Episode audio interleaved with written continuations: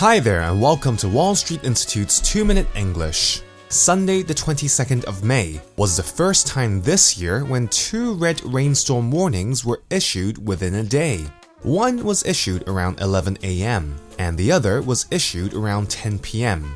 For those of us living in Hong Kong, we are probably aware of what a rainstorm warning is.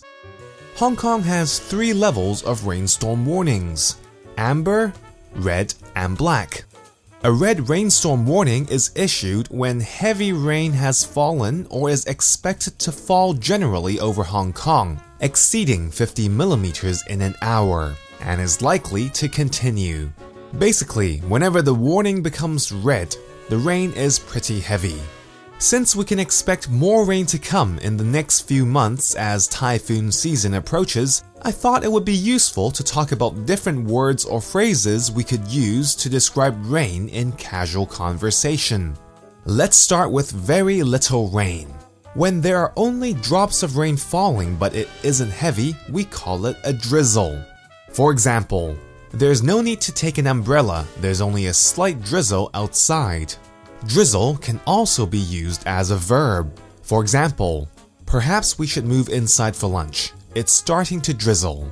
As the rain becomes heavier, we could say something like, Hmm, the rain is getting worse and worse. The rain is getting heavier. The rain is becoming heavier and heavier. It's raining harder and harder.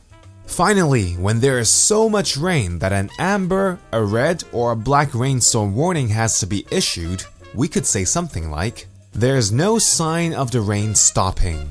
Look outside. The rain has been lashing at the windows for the past hour. It's pouring with rain. The rain's not letting up. It's raining cats and dogs. Well, there you go. Now you can describe the rain the next time someone asks you how the weather is. Anyway, that's all for this week's 2 Minute English. Bye bye.